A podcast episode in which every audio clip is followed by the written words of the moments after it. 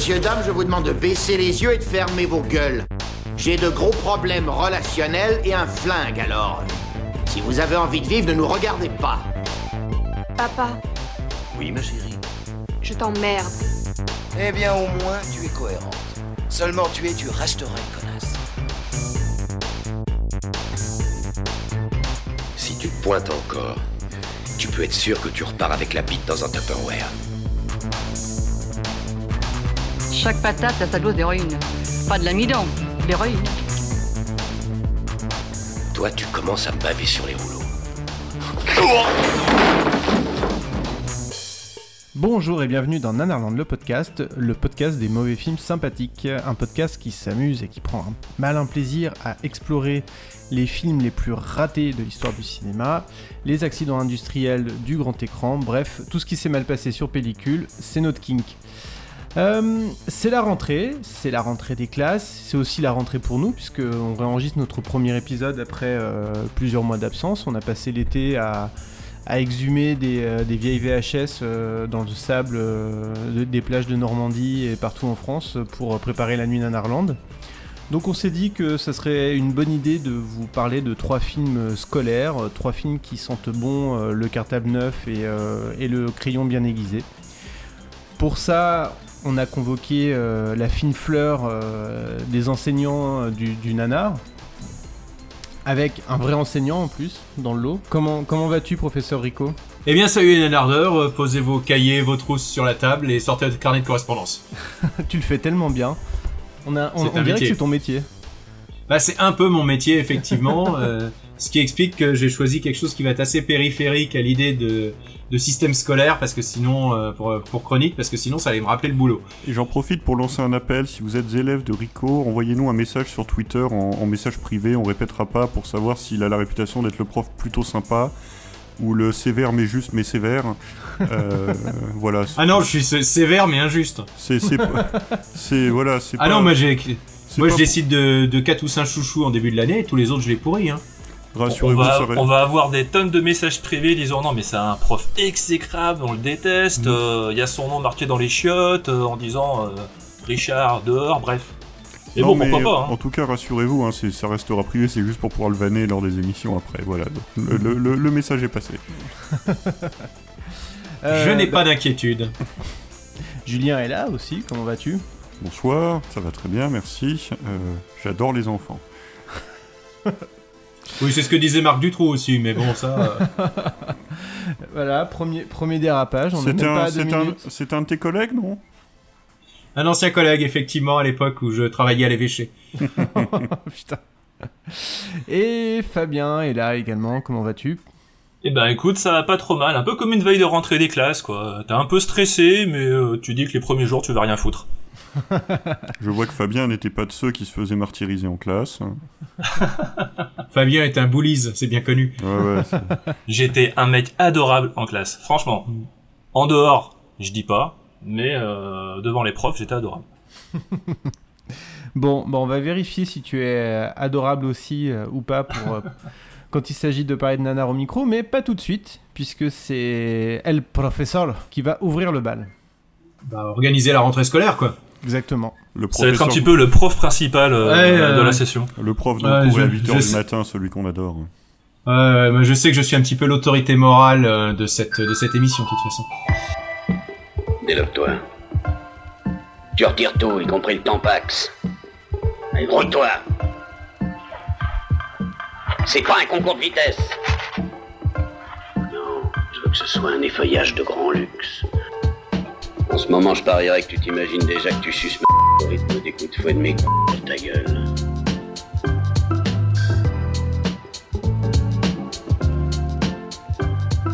Euh, bon, bah, comme je vous ai dit, je vais éviter peut-être un petit peu le scolaire classique, mais j'allais quand même parler d'une école, euh, d'une école un petit peu particulière, parce que je m'intéressais à une école de danse.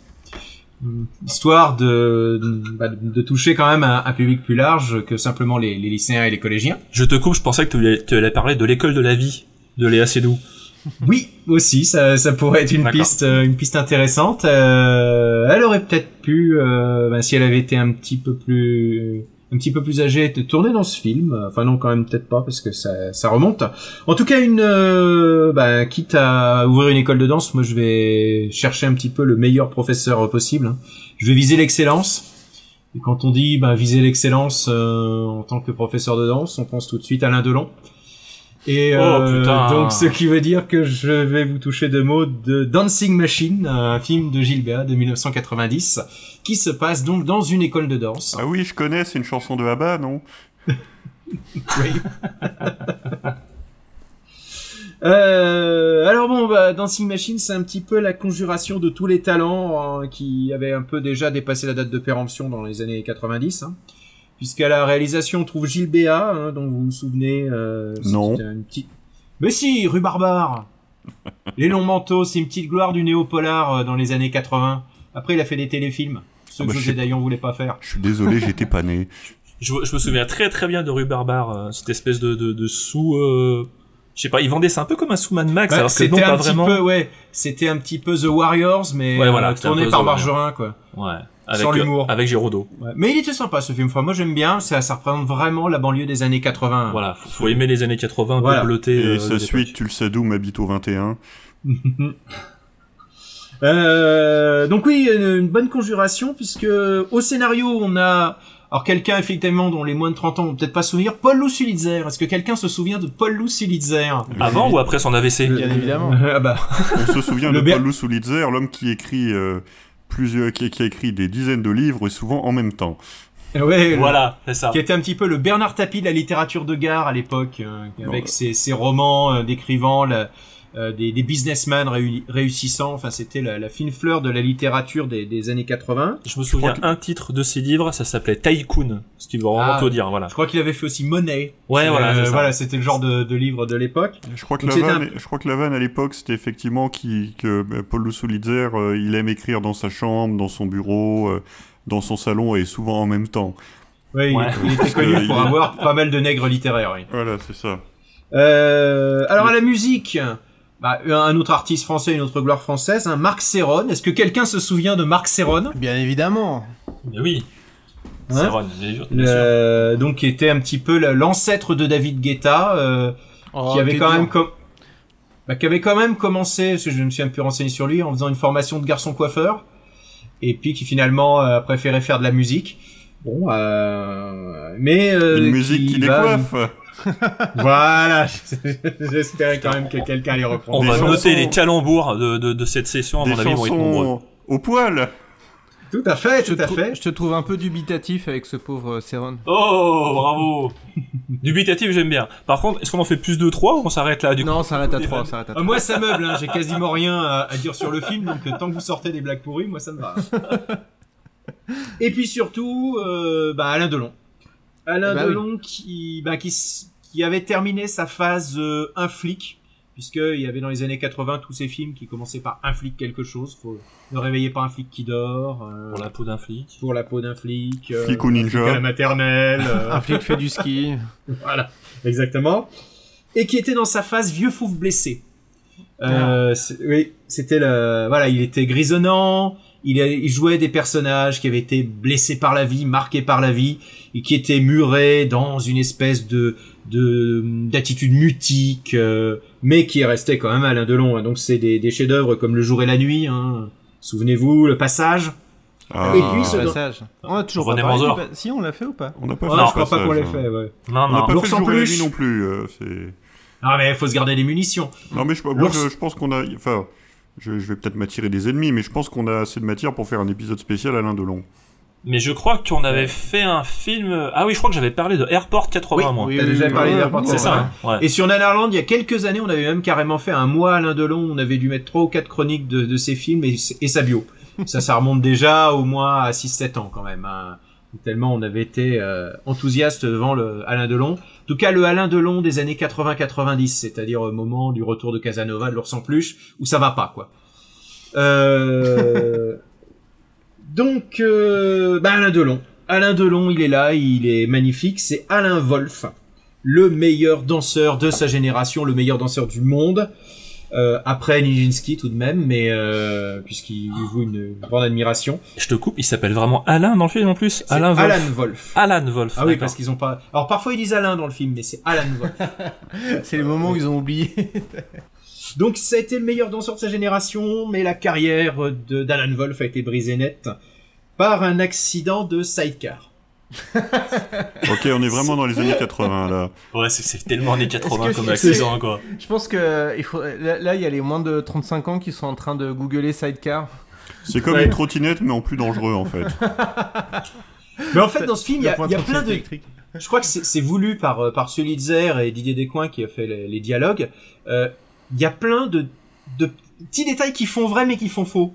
C'est-à-dire ce, ce- c'est le genre de truc qu'on a voulu faire un petit poil original, genre un accident, c'est pas un accident de voiture, c'est pas un accident de moto, c'est un accident de sidecar.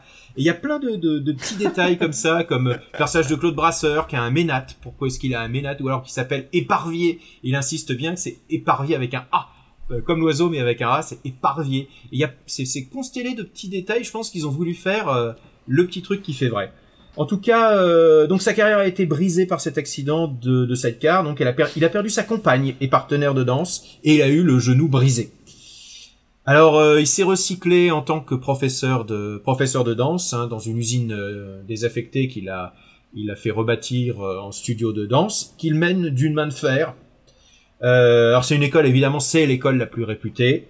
C'est une école bah, où les danseurs sont traités de façon absolument impitoyable. Et il est d'ailleurs, euh, il faudra un petit peu en parler, épaulé par Chico, euh, qui est euh, son danseur vedette. Je sais. Donc Chico, qui est son danseur vedette, incarné par euh, Patrick Dupont, qui est un vrai danseur, euh, Bien sûr. qui est, alors, Ouais. qui est assez particulier dans, dans le rôle. Mais moi, je trouve pas mauvais. Il, est- je- il se fait souvent bâcher sur son, sur, sur le fait que c'est un danseur avant d'être un acteur, mais je trouve que c'est peut-être un, un des meilleurs personnages du film de mon point de vue, parce que moi, j'essaie toujours de trouver ce qui va, ce qui peut sauver le film. En tout cas, ben, l'enseignement d'Alain Delon, ben, c'est un enseignement un petit peu euh, à la schlag en fait, mais pas violence physique. Lui, c'est plutôt euh, Alain Delon qui vous regarde. Et comme vous êtes regardé par Alain Delon, ben vous avez intérêt à ce que ça file droit. C'est parce que soyons honnêtes, à côté de l'école d'Alain Delon, euh, Whiplash, c'est une école Montessori. Hein. On va faire prévenir. Je, je- je- je- Comme- je t'ai comme- laissé finir ta vanne parce que j'allais faire une vanne sur Whiplash, mais oui, effectivement, Ah ça a l'air ça. Bah, comme vous allez l'entendre, j'ai mis deux petits extraits courts de danse. Euh, c'est deux petits morceaux euh, de d'Alain Delon qui euh, bah, qui expliquent comment est-ce qu'on doit danser. On a vu danser Chico, alors on essaie de danser aussi bien que Chico. Naturellement, on ne peut pas parce que Chico, c'est Chico. Mais on essaie tout de même. On essaie.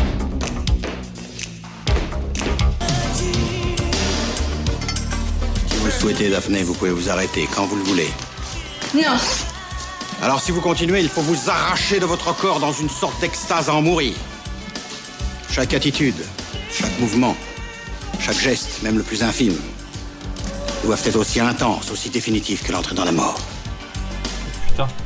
Donc on sent que les, les dialoguistes se sont vraiment déchirés hein, pour faire de, de ce personnage euh, quelqu'un qui va balancer des, les lignes définitives sur la vie, la mort, la danse. T'as envie de lui répondre euh, Non mais vous savez monsieur, moi j'étais juste venu apprendre la tectonique. Hein. Ah, effectivement, ouais. Mais euh, donc oui, alors euh, Alain Delon comme professeur de danse, ben il faut imaginer, donc il est là, planté comme un piquet à vous observer. Il a sa canne à pommeau d'argent, il est vêtu en dandy, il est drapé dans une espèce de carré Hermès, et il vous observe. Il vous regarde, il plisse les yeux, et il vous pousse à son maximum, à votre maximum, sans avoir besoin de dire un mot. Et comme forcément, bah, c'est le meilleur prof, toutes les danseuses sont prêtes à tout pour euh, réussir et pour lui plaire. Et vraiment tout. Ce qui explique un taux de mortalité par épuisement un petit peu exagéré dans la promotion, il faut bien l'avouer. Euh, puisque semble-t-il, il annonce un petit peu au départ, il y a déjà eu des morts. Et euh, bah, ça commence en fait avec une danseuse qui est rejetée du cours de danse et qui va se mettre à danser euh, toute la nuit devant les fenêtres de Wolf euh, sur le rond-point de donc qui est en face de, de chez lui jusqu'à mourir d'une crise cardiaque au petit matin. Je pensais qu'elle allait se faire percuter par une trottinette électrique, mais bon. Bah, il y avait un alors se faire dégager par les gilets jaunes au matin quand ils arrivent. Ou alors On un va autre... se faire écraser par un sidecar. Oui, ce que j'allais dire, un autre accident de sidecar. Ouais, traction de sidecar. Non, c'était les années 90, donc euh, on était juste avec les, les, les automobilistes qui euh, pousse-toi de là et patate en, en tournant autour du rond-point, quoi, un truc, un truc standard. Alors évidemment, ben, ce genre de mortalité un petit peu bizarre va faire que, ben, on va commencer un petit peu à s'intéresser à Wolf, euh, enfin à Wolf, euh, qu'une des danseuses va contacter un, ben, un policier qui vit dans le même immeuble qu'elle, qui est donc l'inspecteur Éparvier avec un A, il insiste là-dessus, hein, c'est l'inspecteur éparvier. Euh, alors qui est joué par un Claude Brasseur en roue libre. Et alors, si Alain Delon fait du Alain Delon, Claude Brasseur fait du Colombo sous cocaïne. Vous, imaginez, bah, Alain Delon, euh, statue d'Alain Delon, la statue du commandeur, euh, la, la classe aristocratique. Lui, c'est le popu, hein, c'est vraiment le, le, le- comme Colombo, sauf que il est agressif, il mate le cul des filles et il a des, des on va dire des, des, des phrases méchantes pour à peu près tout le monde. Mais en fait, il cache un, un mal-être profond parce que son seul véritable ami, c'est son ménate, comme nous allons l'entendre dans le deuxième extrait. Un martini Comment? Je dis un martini. J'ai que ça à vous offrir, ou alors euh, de la bière et du lait. Oui, oui, Martin ira très bien. J'ai du lait parce que j'ai un ménate. Avant, je, je lui donnais du beurre pour l'encourager à parler. J'ai arrêté à cause du cholestérol. Je me suis dit que ce qui était mauvais pour les hommes, ça devait être mauvais pour les ménates. J'aurais dû avoir un chien. Comment ça parle pas les chiens? Même si on leur donne du beurre. Alors, j'ai un ménate. J'aime beaucoup ces dialogues qui mènent nulle part, en fait. Putain. J'en parlais l'autre soir avec ma femme. Oui, c'est ça. Mais vraiment, c'est le côté genre, bon les gars, il a quoi Colombo un chien? Bon, bah, on va lui mettre un ménate. Mais c'est ça, c'est ce petit sens du détail. Je pense que, histoire de faire vrai, de, de faire des personnages qui sortent de l'ordinaire, mais qui deviennent complètement invraisemblables euh, à force d'être euh, d'être obsessionnels et à force d'être complètement à côté de la plaque. Alors bon, je vais pas vous... Tout, euh, il a, ouais, il a l'air cool ce film où tout le monde se, tout le monde est détestable et antipathique. Oui. Et du coup, c'est quoi l'histoire derrière? Parce que bon, euh, voilà, elle est morte par accident la fille. euh. Oui, alors les- le cours de danse, euh, à partir du moment où Éparvier commence un petit peu à enquêter, euh, il commence à presser un petit peu les gens et il y a beaucoup de morts. Euh, Il y a une fille qui se suicide dans sa baignoire alors qu'elle a mis un peu Wolf en accusation. Euh, il commence à avoir des soupçons parce que Wolf euh, euh, s'intéresse de plus en plus à une danseuse euh, qui est la sœur de sa compagne disparue dans l'accident de, de cette car, qui pousse jusque dans cette... oui, je sais. ça me fait marrer à chaque fois, je suis désolé. Oui, mais- t'es sûr. qui pousse dans ses derniers retranchements, la faisant danser pendant des heures jusqu'à épuisement, la faisant danser dans les, les garages souterrains à la lumière des phares, euh, pour essayer d'extraire d'elle véritablement la, la quintessence de la danse. Et, euh, Et, et rassure-moi, dans ces scènes-là, est-ce que la musique derrière c'est euh, du Émile et Images non, c'est Et tu danses, danses, danses, ce rythme qui te plaît. Alors ça, c'est pas sinon. Emily Image, ça, ça, par contre, c'est début de soirée. ouais, c'est du mis- soirée ça. Un début de soirée, pardon. Alors, est-ce que c'est du début de soirée Eh ben non, c'est pas du début de Non soirée, plus. mais c'est pas loin, c'est du Céron. D'ailleurs, je vous ai mis un petit bout de Céron pour euh, euh, pour que vous voyez un petit peu pour les, les plus jeunes qui connaissent pas Céron ou les mélomanes hein, qui connaissent pas Céron non plus. Euh, si vous voulez avoir une idée de ce que c'est du Céron, si tu peux nous passer un petit peu de son Supernature sur lesquels il y a quelques ballets euh, qui sont faits. Je lui ai mis un bref extrait. Alors vous imaginez les les chorégraphies de l'époque.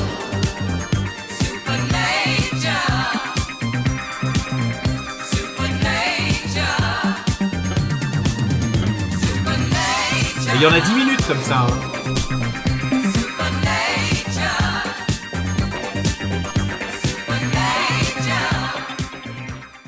Ce qui est marrant, c'est que donc le, le film date de quelle année? 90.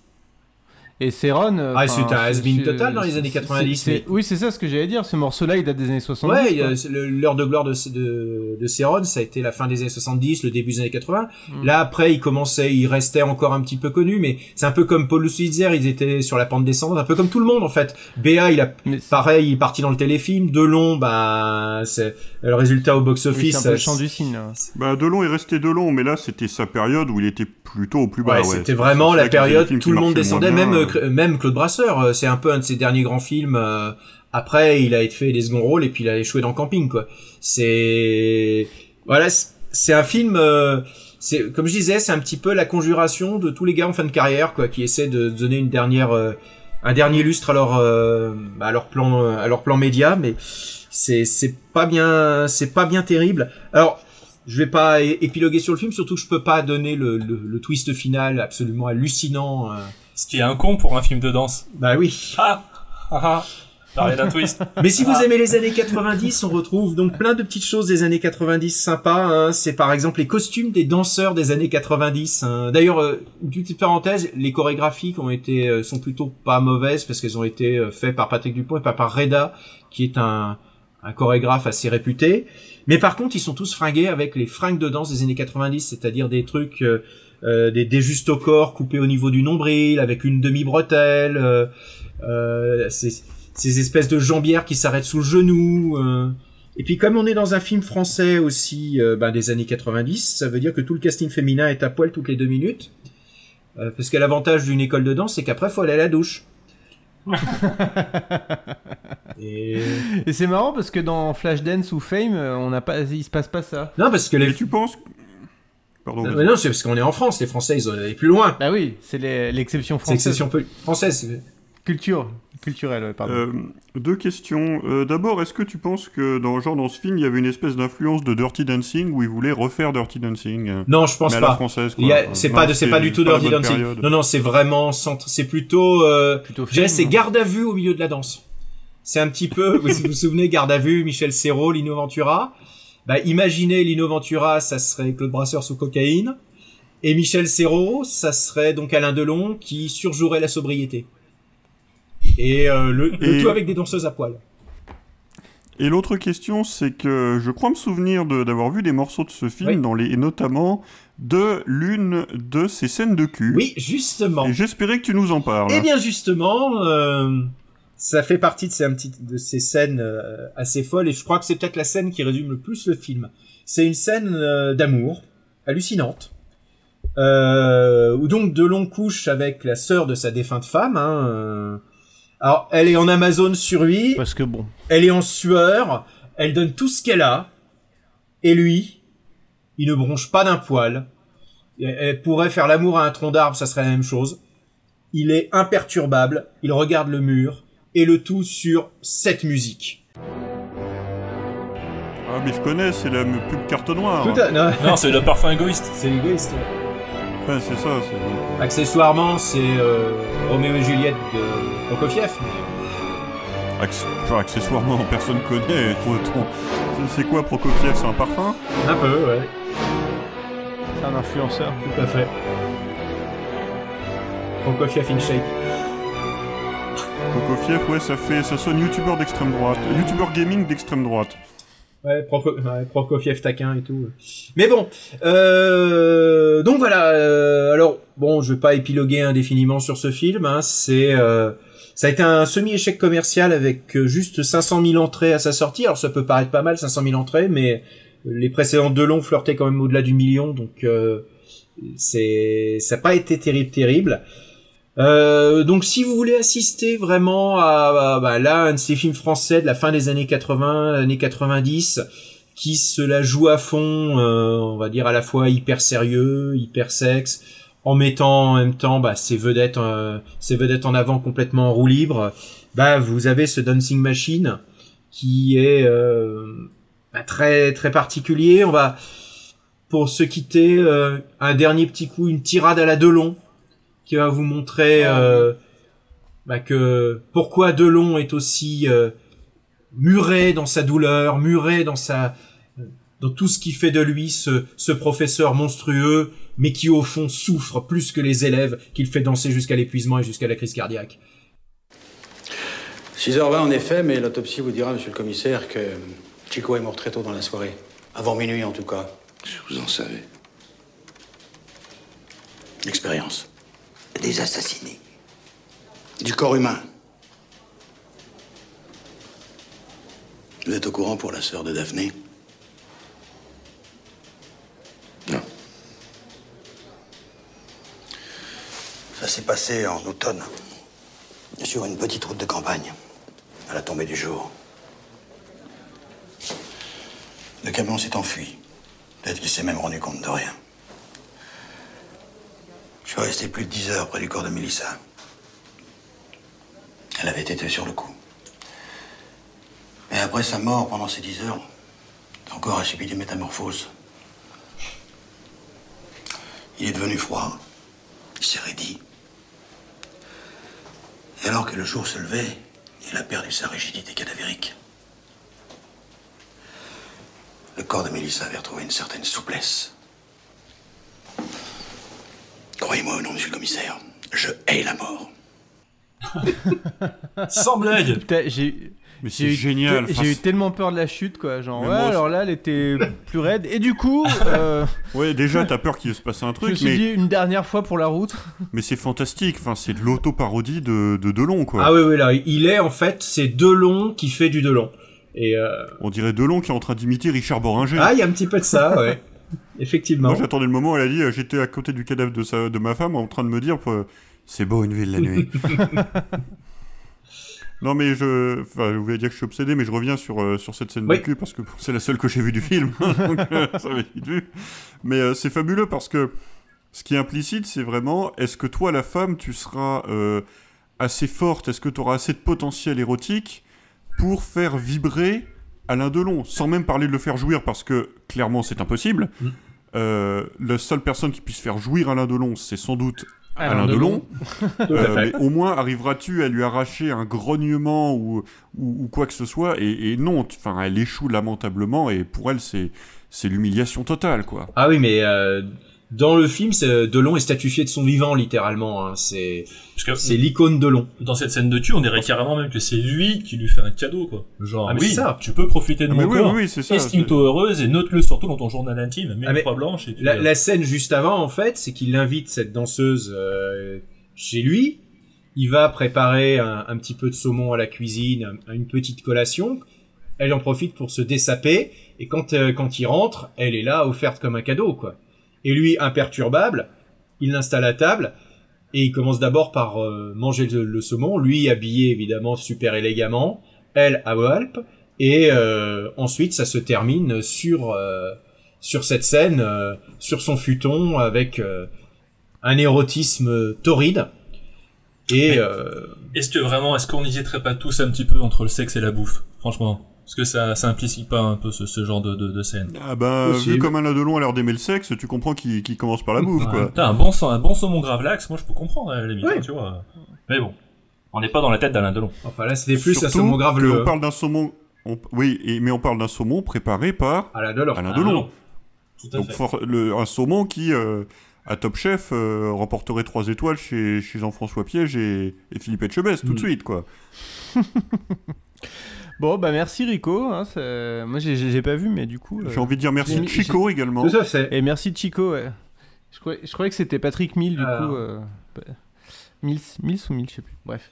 Bah, Euh, je, je vous bah, laisse surtout continuer, mais bon, je préfère vous prévenir. Hein. Euh, bah, euh, c'est Rico qui a chroniqué, donc euh, vous pouvez essayer de chroniquer comme Rico, mais vous n'y arriverez pas parce que Rico c'est Rico. Donc euh, En tout cas, faites attention avec votre sidecar. Ça, on oui, dira oui, oui, les accidents de sidecar, ça a été le fléau des années 90. Soyez très très prudents. Quand tu me regardes, tu trouves pas que je ressemble à un canton suisse?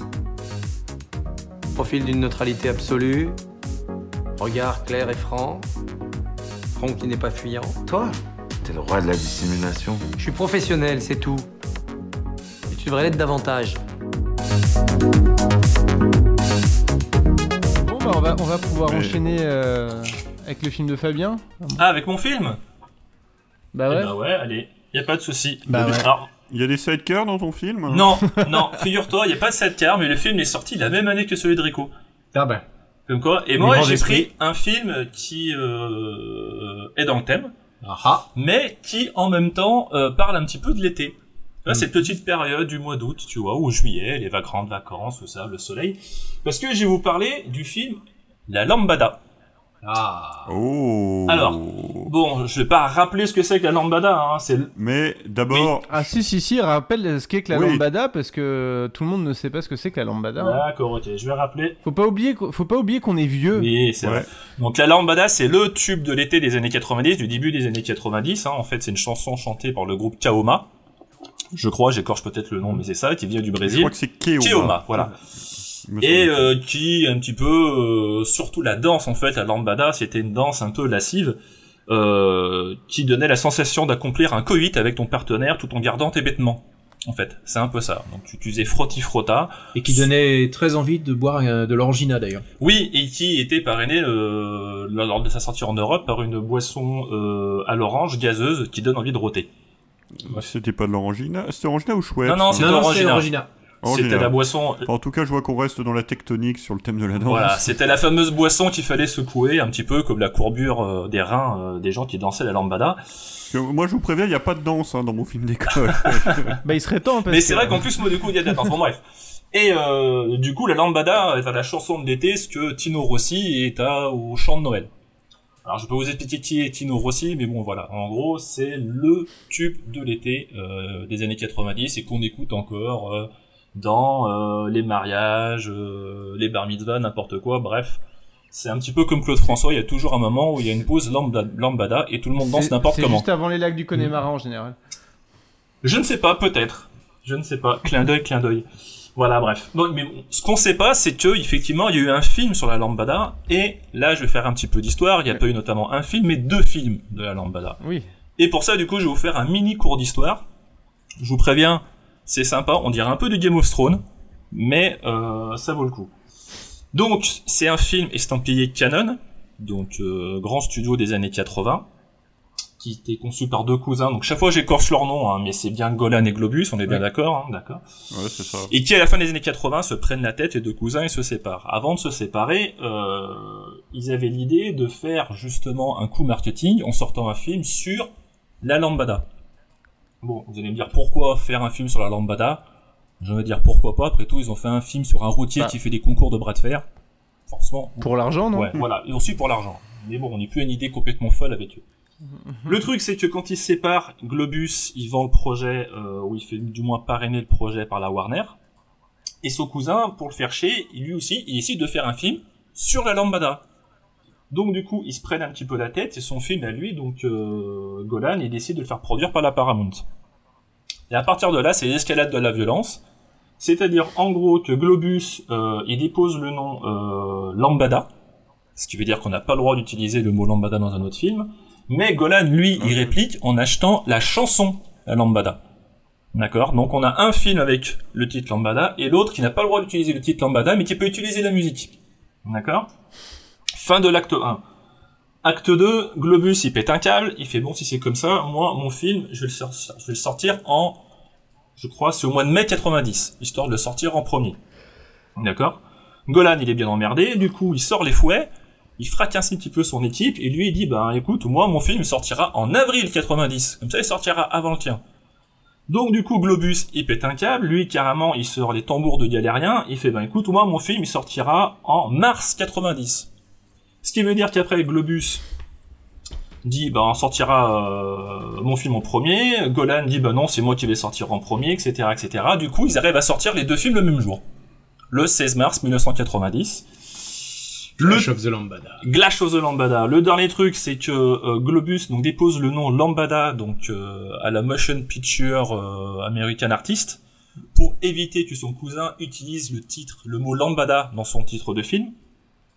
Ce qu'il fera quand même en disant, en appelant son titre donc la danse interdite, mais en mettant comme accroche la Lambada, trois petits points, c'est la danse interdite. Voilà. Pour rappeler le titre de son Ouais, film. Donc en gros, t'as Lambada d'un côté et la danse interdite de l'autre. La danse interdite étant tournée par Graydon Clark, le réalisateur du film qu'on connaît tous, qui s'appelle Le Clandestin. Le film avec le chat mutant. Et da- da- dans la danse interdite, en fait, il avait même réussi à caler, parce que c'est vraiment un fort, il avait casé deux fois le mot lambada. Exactement. T'avais euh, la lambada est la danse interdite, avec la chanson lambada du groupe Kioma. Voilà. Du coup, on se retrouve un petit peu dans un, dans un truc. Donc, je, je vous cache pas qu'en fait, les deux films sortent le même jour, les deux films font un four. Mais le film dont je vais vous parler, moi, c'est le film Lambada. Pourquoi? Parce qu'en fait, c'est un film qui se passe dans un collège.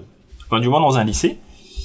Et euh, du coup, ça colle franchement à la thématique de ce soir. Donc, l'histoire, c'est quoi? Alors, l'histoire, c'est l'histoire de Kevin. Kevin, c'est un prof de mathématiques dans un lycée UP de Beverly Hills. Forcément, qui dit lycée UP de Beverly Hills dit étudiant totalement intolérant et méprisant. Et comble de, le- de la richesse dans les années 90, euh, ils ont tous des téléphones dans leur voiture. hein, donc ces fameux gros téléphones filaires dans leur décapotable. Bref. Et Kevin, lui, euh, c'est un prof un peu fringant, un peu jeune, qui peut pas s'empêcher de se référer à la danse euh, comme outil pédagogique.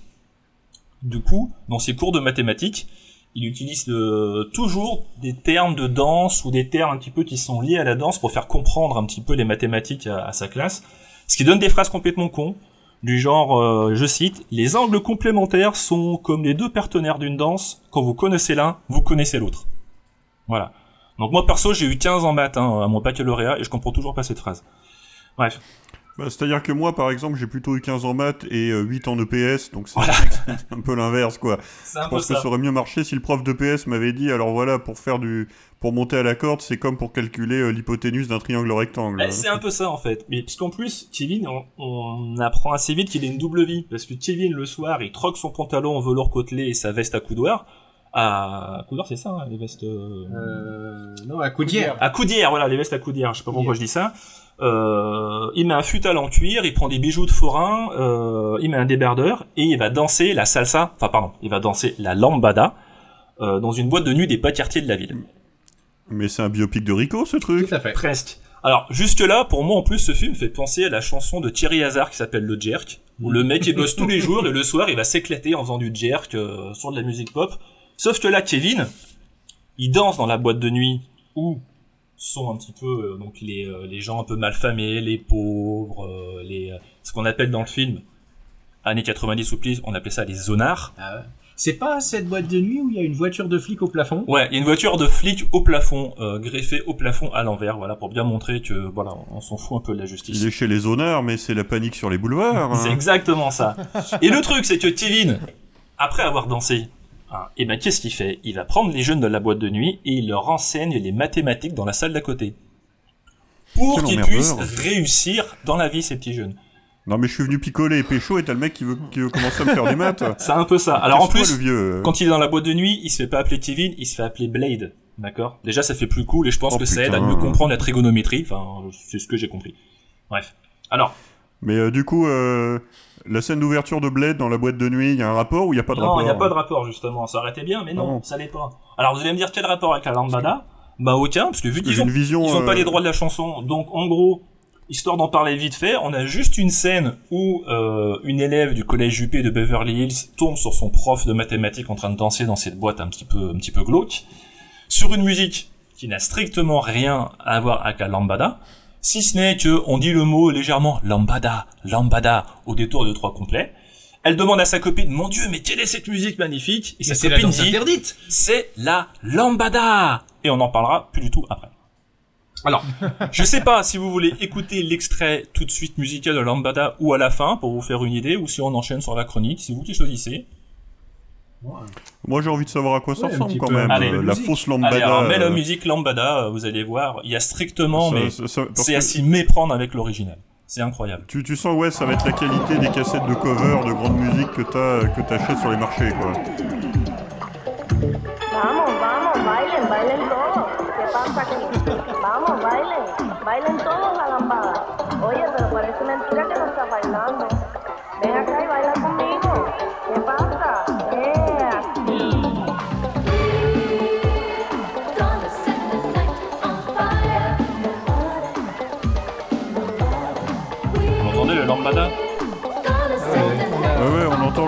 Mais c'est vrai qu'il faut, il faut tendre l'oreille. Hein.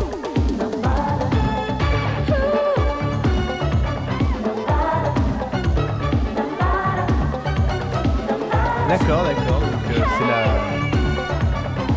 Ouais, c'est ça, t'as les chaussures Adidas, les sacs Vuitton et t'as la, la lambada du film Lambada, quoi.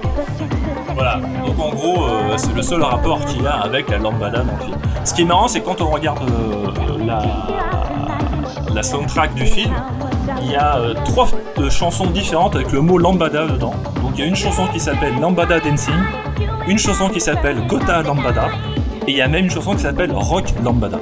Voilà, on saura pas pourquoi, mais ils ont vraiment tiré l'accord jusqu'au bout. Donc ça sera la seule référence à la lambada dans le film, et du coup c'est juste un film où les gens dansent, et entre deux danses ils apprennent euh, les mathématiques. Voilà. C'est un peu comme si Mais, entre euh, deux doubles axels euh, vous appreniez le théorème de Pythagore ou le théorème de Thalès. Mais j'ai une question, est-ce que les... y a- genre, y a le mec donne des vrais cours de mathématiques euh, où, euh, où t'apprends des trucs, ou genre, ouais, c'est euh, deux mots en faisant semblant que le cours se termine, et puis, euh, puis basta Alors, ce qui est assez hallucinant, très- c'est que on voit vraiment qu'ils essaient de faire des cours de mathématiques assez puissants. Et euh, ce qui est hyper marrant dans le film, c'est qu'en fait, il raconte des mathématiques, mais tu ne comprends rien à ce qu'il dit. Et du coup, ça me permet de rebondir sur le deuxième extrait qui s'appelle euh, bah, un cours de maths, je crois, Martin. Et donc, vous allez essayer de comprendre le, le problème et euh, comprendre pourquoi les mathématiques, parfois, c'est vraiment très con. Alors, pourquoi étudions-nous le système de résolution du triangle? Eh bien, imaginez qu'il y ait un énorme tremblement de terre. Stonewood High est touché. Résultat? Une faille s'ouvre au milieu de la salle de cours. C'est la panique dans le centre-ville. Et Sandy est piégée chez Gucci qui est en flammes. Ah, pourquoi moi T'inquiète pas. Dean arrive à ton secours. Tout ce qu'il a, c'est un rapporteur. Dean, qu'est-ce que tu fais Euh. Je bâtis un pont, non? Oui, quelle largeur ce pont doit-il avoir? Je sais pas. Et tu as un rapporteur, utilise-le. Et quoi d'autre? Un poteau téléphonique Excellent, Dean. Alors, quel est l'angle que forment le poteau et la rue? L'angle, l'angle que forment le poteau et la rue, ça doit faire. euh,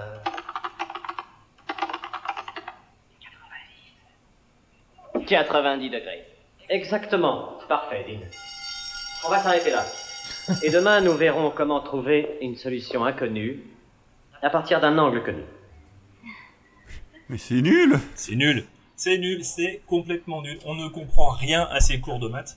Tout ce qu'on sait, c'est qu'en fait, euh, il fait des, des déhanchés d'épaule et qu'il se brise les reins, ça il sait faire. Par contre, pour expliquer des maths, c'est quand même assez incroyable. Ah bah, qui- je, ouais, je comprends pourquoi ça n'a pas été retenu pour la réforme du lycée, l'option danse mathématique qu'ils avaient voulu mettre en place euh, bah, c'est un peu ça, en, ouais. en spécialité. tu peux tu peux coupler les matières. Ce qui est marrant, c'est qu'en fait, euh, il passe son temps à étudier et à faire apprendre les mathématiques. Donc il y a des gens euh, friqués, des jeunes friqués littéralement à Beverly Hills. Et quand il est dans, dans la boîte de nuit où il apprend euh, à, je cite, les chicanos, étudier les mathématiques, euh, il n'utilise pas des bouquins ou quoi que ce soit. Il leur fait apprendre les mathématiques avec euh, ben, un billard. Donc avec la boule blanche, la boule noire, euh, la queue de billard, et puis il prend son petit rapporteur, et dans une scène qui dure 10 minutes, il explique qu'en calculant certains angles, bah, t'es forcément obligé de gagner au billard. C'est sûrement vrai, on n'y comprend rien, mais eux, en tout cas, ils pensent que c'est assez intéressant.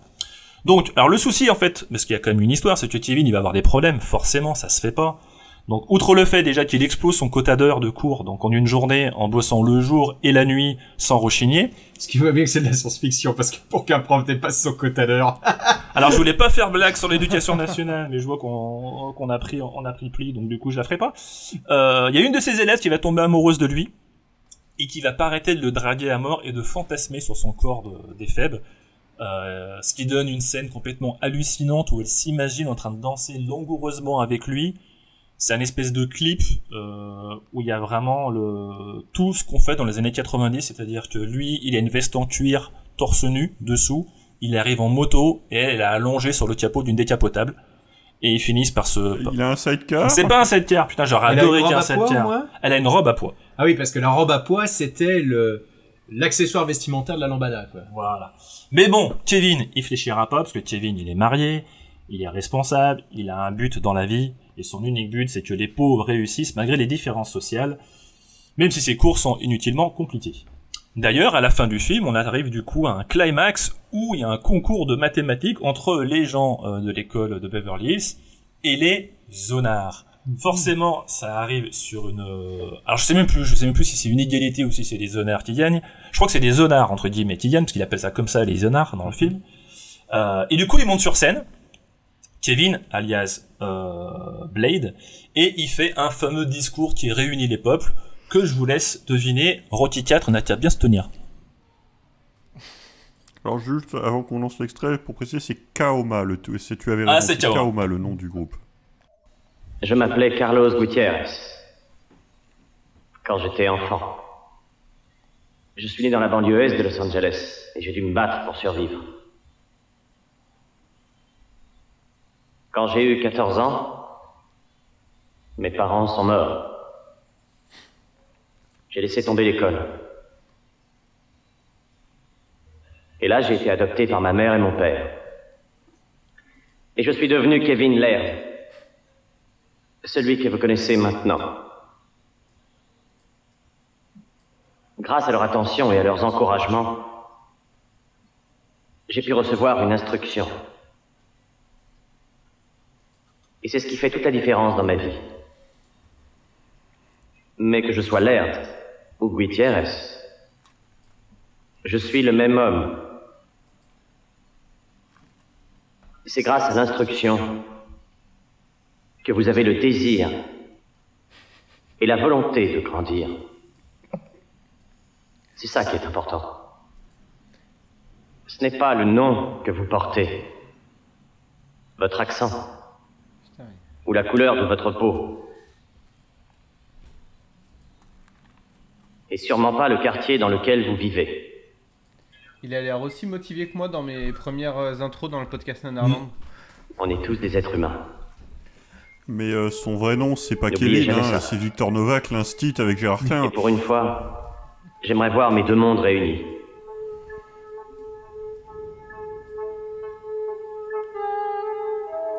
Qu'en dites-vous? Bah franchement moi j'y vais pas. hein. On me fait un discours mou- euh, aussi mou. euh. Alors, il y a un petit blanc où les là où on les voit hésiter, les, les, les riches et les pauvres, et puis finalement. euh, L'extrait continue là? Ouais, mais. euh, Non, non, non, c'est juste qu'à la fin, en fait, euh, tu pouvais laisser à la fin parce que du coup, ils serrent la main, ils s'embrassent tous. Et vu que dans un film de danse, et ben, une fois qu'ils sont tous embrassés, ils vont tous dehors, ou comme par hasard, la pluie vient de tomber, et ils dansent tous ensemble. Mais j'imagine, Fin du euh, film. j'imagine bien, j'imagine bien Rocky 4 faire son discours sur le même ton. Ouais. Euh, si, Ah, non, en fait, si moi j'ai changé. les films de danse, c'est toujours le même modèle depuis West Side Story, quoi. C'est les riches et les pauvres, l'amour euh, interdit entre deux, et puis à la fin, tout le monde se réconcilie. Mais là, ça qu'il n'y a pas d'histoire d'amour entre les deux, les deux trucs, tu vois. Ah c'est ouais. vraiment genre C'est les pauvres et les reste un riches. fantasme, euh. Qu'on espèce, qu'on qu'on rapproche euh, grâce euh, à la danse et aux mathématiques. D'accord. Bon bref, donc ce monde est injuste, hein, il fallait forcément réunir les hommes autour d'une danse. Euh, personnellement, moi, si vraiment fallait en prendre une, euh, bah, j'aurais pris les lacs de Connemara euh, de Michel Sardou. voilà. Notamment en fin de soirée. Je pense qu'il n'y a pas de musique plus universelle au monde. Voilà. S'il fallait me demander, euh, j'aurais pris ça et ça aurait beaucoup mieux marché, ça nous aurait permis à peu près 1h40 de film. Bah, de toute façon. euh, Et euh, plusieurs guerres mondiales. Ouais, sans doute. De toute façon, désormais, avec la loi Blanquer, on va chanter les lacs du Connemara, la main sur le cœur et devant le drapeau tous les matins à l'entrée des établissements. bah, c'est Ça, va, ça va vous faire du bien. C'est ça le, va nouvel vous hymne- faire du bien. c'est le nouvel hymne européen, de toute façon, les lacs du Connemara. Maintenant qu'il n'y a plus les Anglais, euh, c'est bon, on peut y aller. Euh, Il y a un truc rigolo quand même, c'est je, je- que je viens d'apprendre en fait, c'est que la, la chanson La Lambada de Kaoma était elle-même un plagiat. C'était une reprise, ouais. Ouais, ouais. Ah, un plagiat. Carrément un plagiat. Oui, oui, Enfin, une carrément un reprise- plagiat, une reprise, oui, euh, c'était un peu un plagiat, ouais. Une reprise non déclarée euh, Ah ouais, carrément. qui euh, d'un groupe bolivien et qui a qui a qui a fait euh, qui a pu réclamer ses droits de ses droits d'auteur euh, plus tard quoi. Bon, si vous voulez euh, le- la conclusion de l'histoire, donc il y a eu deux films qui sont sortis le Ah même bah oui. jour, Lambada que je viens de parler et The Forbidden Dance que je parlerai peut-être, dont je parlerai peut-être une prochaine fois. Euh, en gros, euh, ils ont rien rapporté du tout. Lambada a rapporté un peu plus que Forbidden Dance, mais il faut savoir que Forbidden Dance a été, je crois, tourné en et écrit en moins de 10 jours. Et ils étaient en gros 5 monteurs pour pouvoir euh, sortir le film le plus tôt possible. Ce qui Mais fait je crois que ça a c'était, été la, euh, enfin, ça a été la fin de la canon et ça a été Oui, un peu la fin de la carrière aussi bien pour Golan que Globus. Quoi. Ils Ah oui, ils sont oui. pas remis de l'effondrement de la. C'était un peu le- un la dernière chance. C'est vraiment un concours d'ego entre les Ouais. deux. Graydon Clark disait, euh, en- donc euh, je crois qu'il parlait d'un des deux cousins, il disait, bah, quand je voyais euh, un des cousins parler de l'autre, en fait, chaque fois qu'il parlait de son cousin, il crachait par terre, quoi. témoins qui se détestaient et, et c'était c'était quand même assez fou parce qu'ils se donnent des films. Mais la bonne nouvelle, c'est qu'ils sont réconciliés, puis redisputés, puis réconciliés, puis redisputés, et qu'aux dernières nouvelles, ils sont réconciliés. hein. Bon. Voilà. Enfin, il y, a- On il y en a un qui est mort, donc forcément. euh, Mais bon, ceci dit, je vous dis, je le répète encore, euh, s'ils avaient fait les lacs du Connemara euh, The Movie, euh, ça aurait été beaucoup mieux. Mais je suis persuadé qu'un de ces jours, ils le feront. hein. Euh, c'est- c'est- Alors- en France, on, on est tellement euh, à faire maintenant des, des films sur n'importe quoi, du moment que c'est un minimum connu. Hein, euh, Si vous voulez élargir le sujet, il y a aussi deux autres films euh, qui sont tirés de chansons. Il y a Eyes of the Tiger, le film, et il y a aussi Girls Just Want to Have Fun, le film. Voilà. Ce sont des films qui existent. Ils avaient sorti Salsa aussi peu de temps avant. euh, Ouais, mais Salsa, c'était chanson c'était eux. Ben en fait, c'était pour exploiter un courant Ouais. musical qui marchait bien. C'est toujours la même recette. Voilà. Et Girls Just Want to Have Fun, le film, c'est avec Ellen Hunt. Eh ben merci Fabien, j'espère que tu t'es pas fait un tour de rang en, en préparant cette chronique. Par contre, je suis très fort pour les entrechats et les pâtes bourrées. Je pense que tes fans sur Twitter euh, vont exiger euh, une démonstration de lambada euh, filmée euh, torse nu. hein. Ah oui. Et pas forcément que Ah, torse. D'un autre côté, on, Ça cherchait, indispensable. euh, on cherchait une épreuve finale pour euh, les quiz Nanarland de cette année. euh, leur faire faire un, un numéro de lambada. C'est possible, c'est possible, pourquoi Ça pas. me paraît pas mal, ouais. Tant qu'il faut ridiculiser du monde, on est là. hein. Ah ouais. Écoute, Philippe, pourquoi m'en vouloir? Pourquoi es-tu après moi Tu es un traître Tu as vendu des informations aux Japonais Des innocents sont morts, espèce de faux Fais pas le con, Philippe Bon, eh ben Julien, peut-être vas-tu nous parler d'un film très très scolaire cette fois. Bah oui, pour le coup, un film très très scolaire. Alors d'ailleurs, peut-être que certains de nos auditeurs le connaissent, je vous explique un peu le pitch. Donc le, ça parle d'un petit garçon d'une dizaine d'années qui est orphelin, qui a une vie un peu difficile, et puis dont la vie change le jour où euh, il est accepté dans une école, une école qui n'est pas une école ordinaire, euh, puisque c'est une école qu'on qu'a fréquenté, qu'ont fréquenté ses parents avant lui, et qui est une école de magie, une école où on apprend la sorcellerie. Ah oui, je connais on ce film, Piège de cristal. Non, à côté. Non, les autres, ça vous dit quelque chose? Vaguement, vaguement. Tout à C'est- Mais normalement, ça n'a pas trop à faire euh, dans Nanarland, ce genre de film.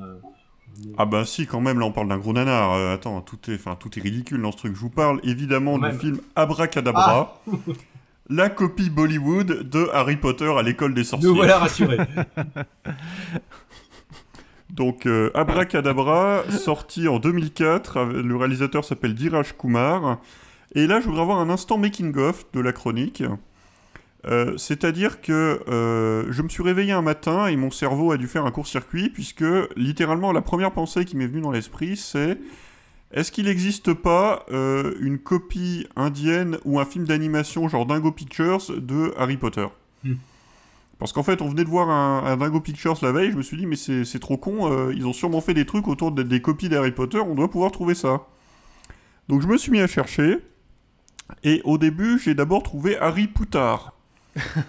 On n'était pas loin. Et en fait, c'est un film indien, mais malheureusement, ce n'est pas du tout une copie d'Harry Potter, bien que Warner Bros. l'aurait un peu fait des menaces, des gros yeux judiciaires, puisqu'il s'agit d'une copie de Maman, j'ai raté l'avion. Ah bah c'est oui. Et les producteurs euh, jurent leur grand Dieu que le nom Harry Poutard euh, n'est n'est qu'une coïncidence et qu'il n'y a aucune volonté de leur part d'essayer de se raccrocher à Harry Potter. Bien entendu.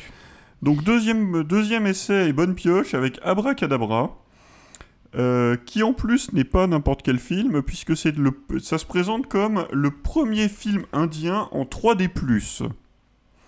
Alors 3D+, je sais pas ce qu'elle a de plus, parce que... Alors j'ai le DVD devant moi, hein, Martin, tu peux le... tu, tu, tu témoignes. Et avec ce DVD viennent effectivement une paire de lunettes 3D, mais des lunettes 3D à l'ancienne, c'est-à-dire vert et rouge. Oui. En, Euh, en Inde, c'est la modernité, ça. hein. Abracadabra. Ouais, Abracadabra School of Magic. euh, Enfin, je pense que ça va devenir collector ce truc, surtout si j'essaie de le refourguer comme étant un goodie Harry Potter.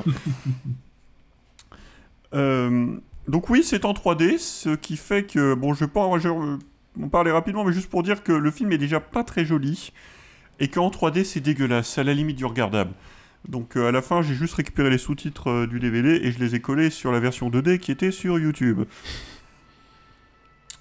Donc le, le film s'ouvre justement sur une des scènes les plus moches qui été donné de voir, euh, qui est un espèce de, de générique défilant sur un tunnel vert en 3D dégueulasse. Euh, nouvelle attraction du Futuroscope, la coloscopie de l'incroyable Hulk en réalité virtuelle. Et euh, dès que ça démarre, c'est tout ce qu'on peut attendre d'une copie d'Harry Potter. C'était mais c'était tellement ce que j'étais venu chercher. quoi. C'est pas genre on s'inspire un peu, c'est pas genre on va piquer une ou deux scènes. Non, c'est on va tout copier. quoi. Donc vous avez Harry, il s'appelle Chenou. Il est aussi insupportable et lèche-cul que l'original. Donc là, on est en terrain connu, n'est-ce pas? Et ses sidekicks, alors s'appelle Pinky et Dinky, c'est deux filles, donc il n'y a pas de Ron euh, Weasley, mais il y a, y a- deux Hermione. Enfin, Hermione, c'est vite dit, parce que les filles, honnêtement, elles ont zéro personnalité, quoi. Elles sont là, mais elles font tapisserie. C'est un peu, c'est un peu, c'est un peu décevant. Euh, Il y a Hagrid, qui s'appelle Uncle Limou, alors qui est tout maigre, mais qui est, qui est tout sale aussi, hein. T'as l'impression d'un vieux clodo. Euh, Il y a Draco Malfoy, qui ici s'appelle Shangezi, euh, qui lui réussit à la fois à faire un peu punk et gosse de riche. Donc, là, tiens, tu peux regarder, Martin, je te propose Ah bah de, oui. de nous décrire, c'est lui, Shangezi, donc à Ah. quoi il ressemble? Il ressemble, euh, il ressemble vaguement à un enfant qui aurait fait une pub L'Oréal et ça tourne mal. Et qui, et ce qui ça tourne mal, ouais. Puis avec euh, des jolies bagouses et, et une expression surprise, une expression de surprise, qui est également l'expression que sur mon visage là en, analysant cette jaquette. Euh, et puis il y a Dumbledore, évidemment. Alors lui, il est un peu différent d'abord parce que c'est une femme. hein. Elle s'appelle RB. Euh, et en fait, elle, euh, c'est une sadique euh, où tu vois tout de suite qu'elle aime bien donner des fessées cul nus aux petits garçons. C'est super malaisant. Euh, et en fait, ben, c'est juste la méchante du film. Donc ça, je spoil, désolé. hein. Euh, Ah. euh, L'histoire, c'est un peu décousu. Ah, je pense que si tu connais pas Harry Potter, en fait, t'es un peu paumé. Tellement, ouais, c'est ça, c'est que, ça copie tellement que tu, tu- c'est conçu pour que tu comprennes que t'es en train de regarder un fou Harry Potter. Donc, d'autant plus qu'en fait, dans les codes du film indien à Bollywood, c'est de commencer le film et en fait, à peu près un tiers du film, on lance un flashback qui va expliquer comment on en est arrivé là. Donc c'est un peu fait exprès, ça fait partie, du, ça fait partie des codes euh, de ces films-là.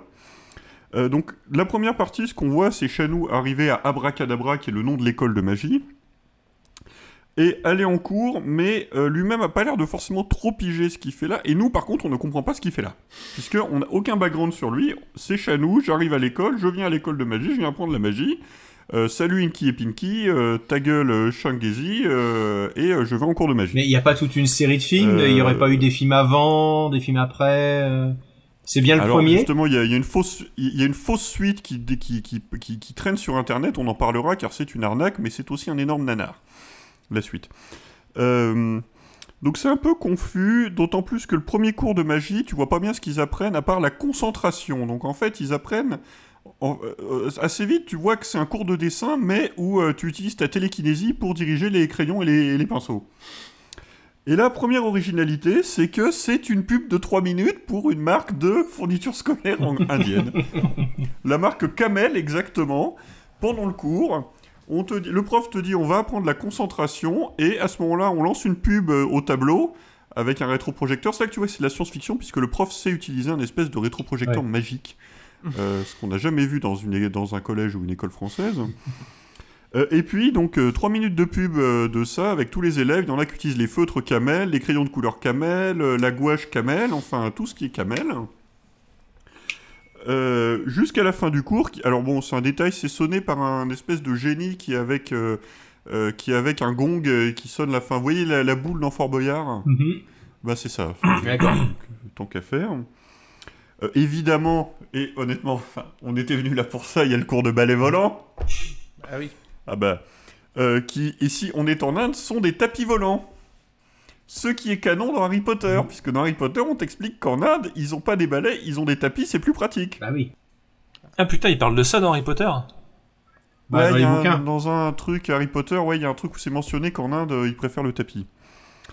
Euh, et euh, c'est à peu près à ce moment-là qu'on a enfin le flashback qui va nous expliquer l'histoire. Donc Chanou, en fait, il est orphelin parce que son père était magicien, c'était genre le plus grand magicien de l'Inde, et il a disparu autour d'un tour euh, particulièrement dangereux où il se faisait enfermer, enchaîné dans un coffre, largué dans le fleuve, et il devait sortir au bout de 3 minutes et il est jamais sorti. Donc il a voulu en fait suivre ses pas pour aller à l'école où a été son père pour apprendre la magie.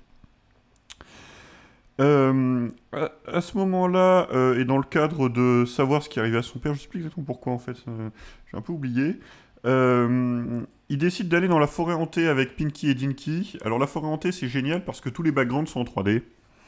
Et c'est là qu'on revient sur l'idée que, ouais, essayer de regarder ça avec les lunettes, mais no way, quoi, c'est vraiment trop moche. Non, enfin, c'est. Comment C'est un film qui a pas mal d'images de synthèse et d'effets spéciaux, et c'est tout ce que vous pouvez imaginer de la 3D d'un film indien de 2004, quoi. Euh, c'est la note. Et alors, en plus d'avoir des backgrounds en 3D, vous avez l'arbre qui parle en 3D. Donc là, c'est euh, le Seigneur des Anneaux. Et vous avez des personnages en 3D. Donc il y a le. Il y a la RB, la méchante, qui a une espèce de tête volante violette avec des ailes de chauve-souris euh, sur les tempes, qui est animé comme un clipart des années 90. Euh, c'est vraiment mon pote. Et il y en a un qui est encore plus mon pote, en fait. Euh, c'est le, le sidekick de Limou, le Hagrid, euh, qui lui est juste Casper avec un bonnet vert à pompons.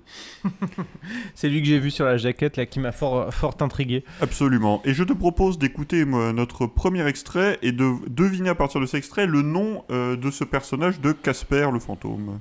Qui ne s'appelle pas Casper, évidemment.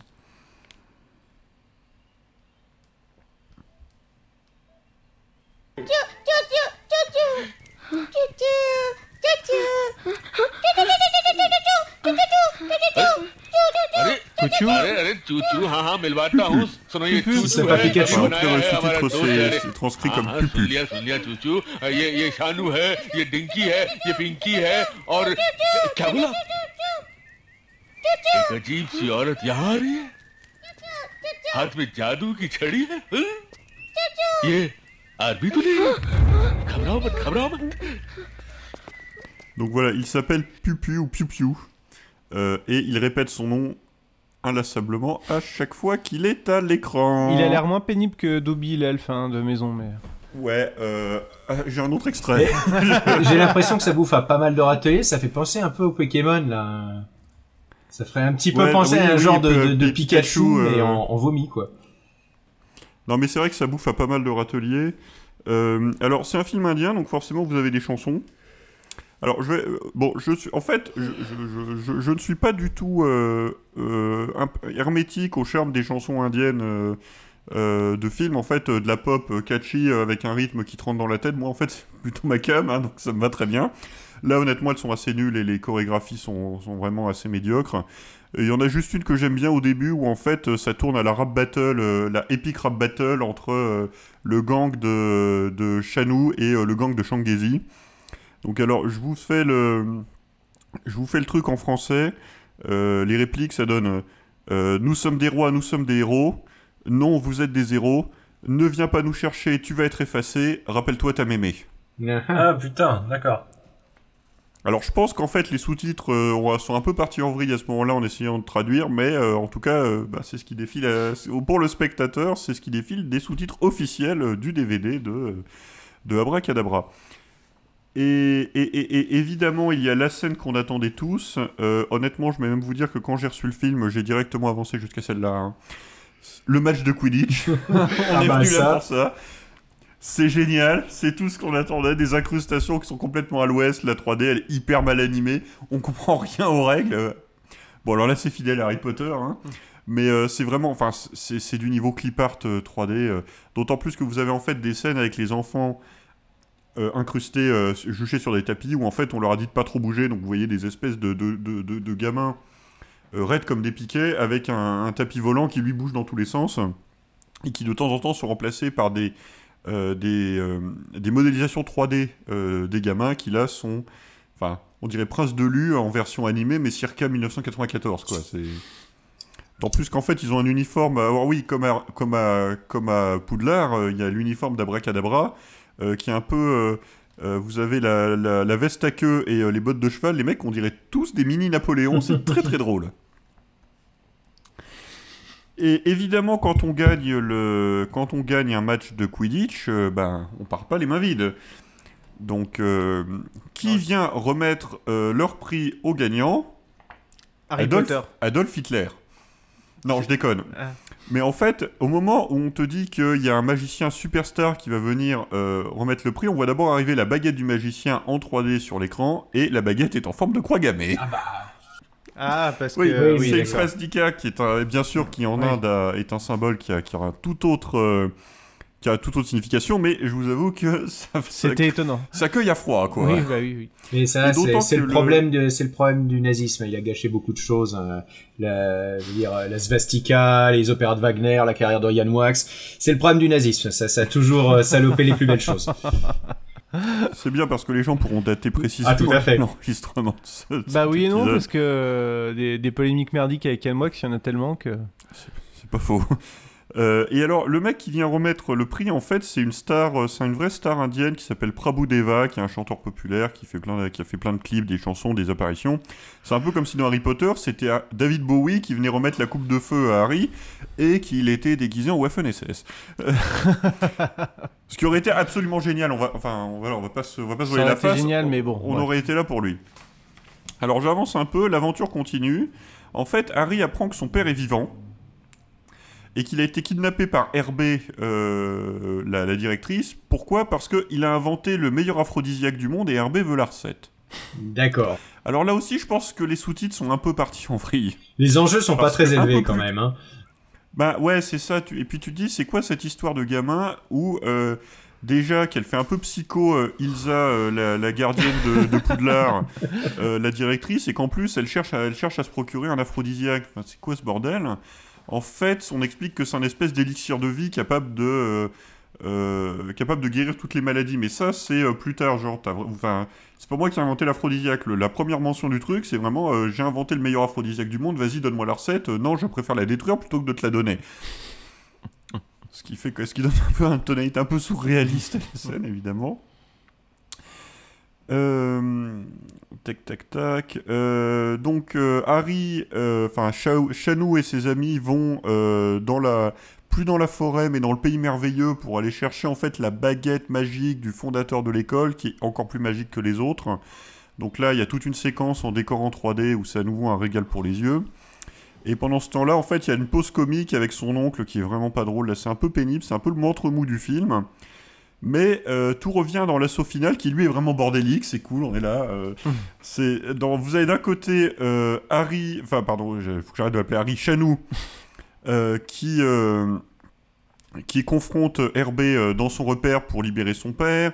Le père qui s'appelle Raoul, euh, qui décide que la magie c'est bon pour les femmes, mais que heureusement il possède l'arme capable de vaincre RB, la maîtrise du kickboxing.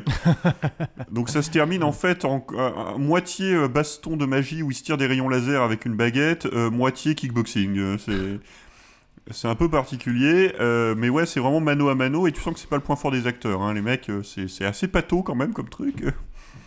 Euh, pendant qu'en fait, donc là vous avez Chanou et Raoul à l'intérieur contre RB, à l'extérieur vous avez Pinky, Dinky, Oncle Limou, euh, d'autres profs, euh, y compris celui qui était sponsorisé, et, et l'oncle en question, qui sont en train de se battre contre une espèce d'armée de... qui, qui- c'est les moines des rivières pourpres 2 en fait. Ah. Ouais, ouais, ils ont la même tronche, qui sont animés par un espèce de nécromancien qui est le sbire de, de RB. Donc c'est un festival, hein. là vous avez des effets spéciaux dans tous les coins, vous avez des poursuites, euh, on retrouve Pupu, donc euh, alors c'est peut-être le moment de mettre notre deuxième extrait de Pupu du coup. Donc là vous avez Pupu euh, qui est poursuivi par euh, l'espèce de tête violette sans corps avec des ailes de chauve-souris de RB.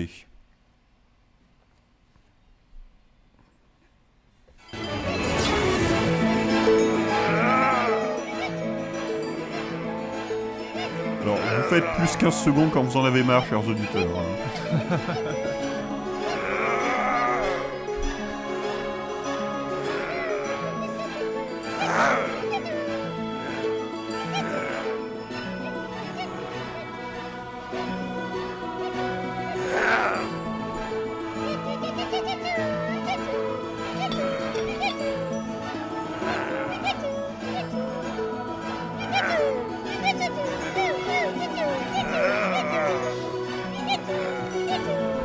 On pourrait imaginer un tout autre film sur ce genre de choses. Euh, déjà, l'extrait d'avant, euh, je m'étais fait un peu la même réflexion. ouais. Euh, J'en profite pour euh, adresser un petit coup de chapeau au doubleur indien qui s'est tapé la voix de ce truc. Ouais. Parce que quand on pense à Vin Diesel qui doublait I Am Groot et qui a enregistré 170 versions de I Am Groot, bah là c'est un peu pareil, je pense. Euh, donc c'est voilà, donc c'est écoutez, c'est exactement ce que la jaquette vend, c'est-à-dire une copie euh, cheap, raté euh, de Harry Potter. Parce qu'il faut souligner quand même, euh, en Inde, par- enfin dans les, dans les copies Bollywood, parfois vous avez de vrais bons films, c'est-à-dire des, des trucs qui savent s'approprier des thèmes d'une œuvre, qui savent en refaire un bon film en fait, avec dans les codes de Bollywood. Là, franchement, c'est pas le cas. Les, les personnages sont inexistants, euh, les effets spéciaux sont vraiment pas au niveau. En 3D, et je vous dis en 3D, mais c'est vraiment horrible, quoi. C'est ir- c'est regardable. Vous, avez- vous arrêtez au bout de 5 minutes, vous avez mal à la tête. Bah, c'est Arthur et les Minimoy, Euh, quoi. Et euh, tout ce. je, je ne l'ai pas vu, je ne m'engagerai pas, mais c'est ce qu'on m'en a dit. Euh, et ouais, c'est. Enfin, en plus, c'est, je trouve qu'en plus, c'est vraiment fainéant dans la reprise d'Harry Potter. Où euh, voilà, il y, a- il y a vraiment très peu d'invention derrière. Euh, à la rigueur, le truc le plus original, c'est les placements produits, parce que vous en avez un autre euh, où à un moment, euh, il y a Shangezi qui commence à venir chercher Chanou, et euh, t'as Pinky qui lui file une, une barre chocolatée, et du coup, euh, l'autre, ça lui donne, euh, c'est genre les épinaires de Popeye, ça lui donne une force herculéenne, il lui met une benne, l'autre fait trois saltos arrière, quoi. Enfin, et, euh, Le, le bon humour. Et oui, l'autre truc marrant, c'est genre quand ils ont le flashback, une partie du flashback se passe dans un parc euh, d'attractions dans lequel il y a tous les personnages bootleg que vous imaginez. Il y a, a Spider-Man qui croise euh, Mickey, enfin c'est pas... Euh, Donc voilà, c'est... euh, on peut y aller quoi, c'est du bon c'est du bon nanar, ça dure deux heures et demie, mais franchement c'est assez dense. hein. Il y a un petit coup de mou pendant 20 minutes, mais autrement ça, ça, ça, envoie, ça envoie assez bien, ça ça n'a pas le temps de niaiser, euh, la- l'aventure est, vite expédiée. Bien, bien, bien. Mais j'allais te demander ouais, combien de temps ça durait, parce que c'est un critère important quand, même Bah, quand on parle de ouais, Bollywood. bah, Bollywood, c'est toujours un peu long, mais là, c'est c'est plutôt court hein, pour les critères. C'est un film pour enfants. hein, euh, donc, euh. Et alors, ce film, quand tu cherches sur internet Abracadabra, euh, tu tombes sur Abracadabra 2. Hmm. Et avec dessus l'image de Robocop. donc, t'es là un peu. You had my curiosity, now you have my attention. Et en fait, c'est la moitié de l'arnaque, c'est-à-dire qu'il existe bien cette espèce de film avec un faux Robocop. Et si vous venez à la nuit Nanarland, peut-être que vous en verrez des morceaux. Mais en fait, euh, il s'appelle Gato Kachudu et c'est un film de 1995 qui n'a absolument rien à voir avec Abracadabra et notre, euh, notre faux Harry Potter. D'accord, mais et tu sais quel, quel, quel rapport a été artificiellement créé entre les deux? Aucun, en fait, c'est juste sur des chaînes. En fait, euh, les films euh, indiens, il y a des chaînes YouTube dans lesquelles vous en avez vraiment des, des centaines et des centaines. Euh, et là-dessus, je ne sais pas pourquoi.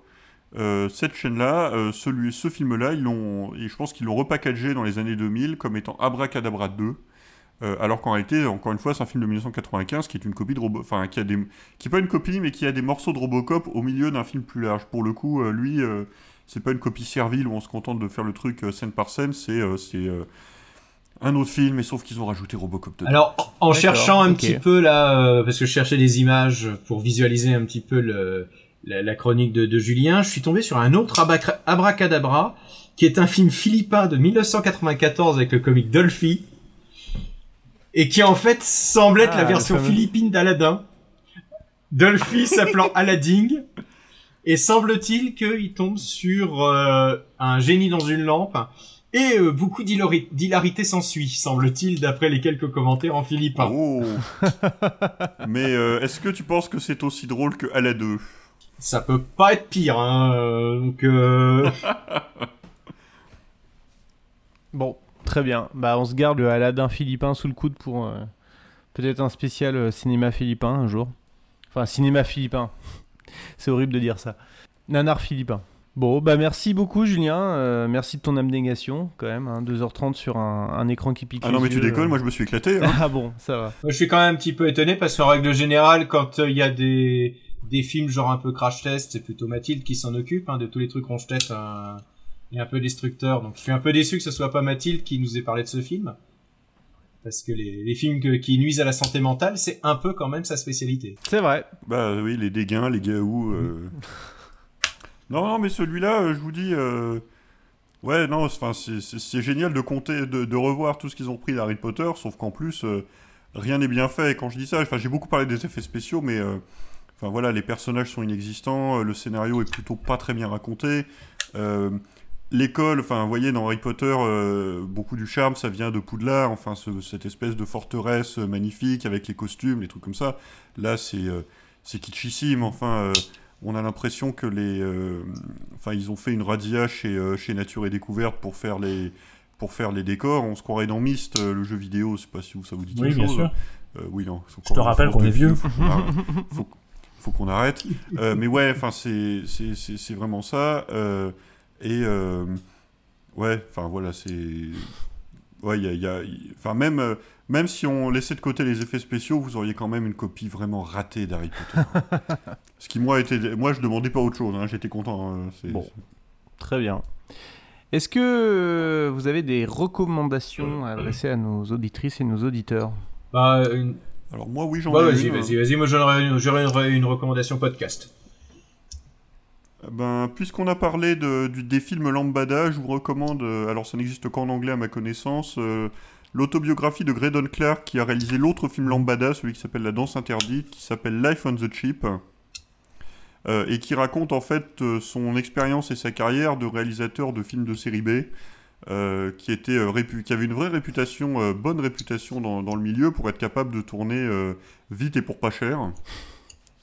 Euh, et qui raconte un peu ça. Et d'ailleurs, vous pouvez aussi retrouver son interview sur le site Nanarland dans lequel il raconte le- l'extraordinaire sprint qui avait été euh, le tournage et le montage de The Forbidden Dance dans le but de battre euh, au poteau euh, le film Lambada de, de l'autre moitié de la canon. Excellent. Ouais, un bon, un bon complément. hein. Et vous autres? Ben moi, je voulais recommander euh, ben, un podcast, euh, un podcast ami qui est le PIFcast, le podcast du Paris International Film Fantastic Festival ou dans l'autre sens, je sais plus, euh, qui est notamment animé entre autres par euh, Cyril Destrontin, qui est un des des co-organisateurs de la future nuit Nanarland, on en touchera peut-être deux mots euh, après, et qui font eux aussi un numéro de rentrée sur la rentrée des classes. Eux, semble-t-il, euh, j'ai pas encore eu le temps d'écouter l'émission, euh, ils viseraient plus dans le style slasher euh, dans les Dans les cours d'école. Dans les cours d'école, j'ai été tenté aussi, j'ai cherché un petit peu quelques quelques films de, de tueurs en série dans, dans les écoles et euh, voilà, c'est c'est un bon un bon podcast de passionnés qui parlent qui font à chaque fois qu'ils choisissent euh, Des trois thèmes. films euh, sur un thème et puis aussi qui parlent de musique de l'actualité. film, de l'actualité. Non, c'est très bien le Ouais, podcast. non, c'est pas mal, J'écoute régulièrement. C'est bien, Autant, autant Cyril Despontin est un personnage odieux, autant c'est c'est un très bon podcasteur. C'est incroyable. En fait, c'est essentiellement parce qu'il y a les autres, les autres tours de, de Cyril Oui, que non, le podcast tient la route. Ouais, voilà, c'est Voilà, noyé. c'est- c'est- voilà, sa méchanceté noyé, est noyée dans la bienveillance de, de, de ses, de ses costes. Sinon, ça serait, Tout à- tout à fait, ouais. sinon, ça serait euh, le nazisme, le podcast, quoi. Ouais, ça serait notre podcast en fait. hein. Un peu, un peu. Euh...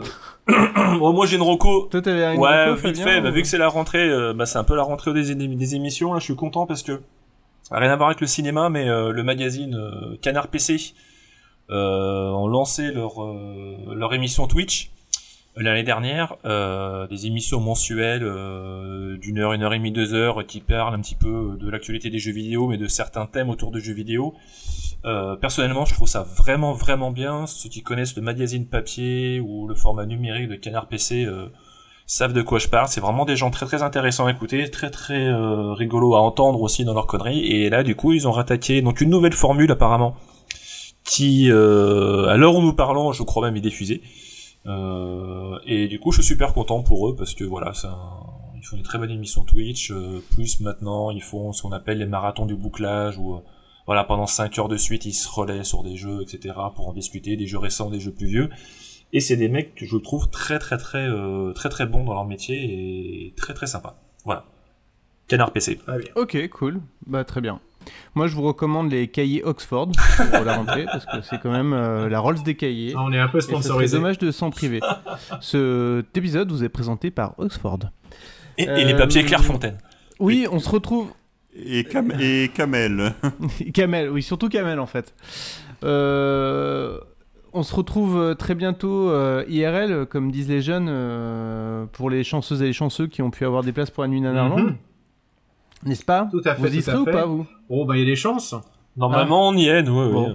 ouais. On, on en livrait avec le package. Bon, bah tant pis. Euh, Mais euh, Ce qui est- on ira quand même. Ouais. Donc vous avez toujours, on- donc comme comme d'hab, hein, quatre films, euh, des montages, euh, des bandes annonces, Et, Des quiz. et vous deux, euh, Rico et Fabien, qui allez torturer euh, quelques personnes qui, ont, qui vont commettre l'imprudence euh, De participer à nos quiz, oui. pour monter sur scène. Oui, n'oubliez n'oubliez pas de prévoir vos casques pour les lancer de DVD à la fin de la nuit. Tout à fait. Ouais. En, en sachant Tout que cette année, on a des consignes, on vise les yeux. En tout cas, euh, on dit ça chaque année, euh, mais euh, c'est vraiment du lourd, du gros lourd cette année, euh, les quatre films. Ah bah une première française et une exclue mondiale. On a parlé du clandestin euh, vite fait tout à l'heure. Oui, il sera là, il sera la nuit. il, se- il sera là. On a du, euh, du robot coréen. euh, Qu'est-ce qu'on a d'autre. Alors, on a Twisted, Twisted Pair, euh, le dernier film de Neil Breen qui est inédit en France, mais mine de rien. Les aventuriers du système solaire. Ouais, inédit en France. ouais. L'animation coréenne à son meilleur. Et euh, on va Le avoir clandestin. Contre-attaque et le clandestin. Le film de Graydon Clark, qui est réalisateur de The Forbidden Dance, l'autre Lambada, bref, la boucle est bouclée. Et c'est la première année où on passe un film d'animation. Et on le passe en des- excellente qualité puisque Enfin, animation est un bien grand mot quand on parle de celui-là. mais- On, On on l'aura laissera, la, quasiment on laissera en la 4K. surprise aux gens qui seront là, mais oui, on l'aura quasiment en 4K.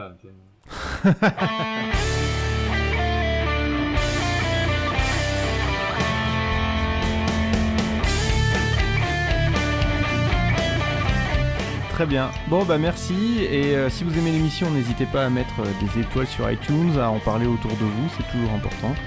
Et puis on vous donne rendez-vous euh, pour un petit épisode surprise normalement où on reviendra un peu plus en détail sur la nuit Nanarland. Allez, à bientôt, portez-vous bien. Salut les Nanardeurs. bientôt. Salut les moldus.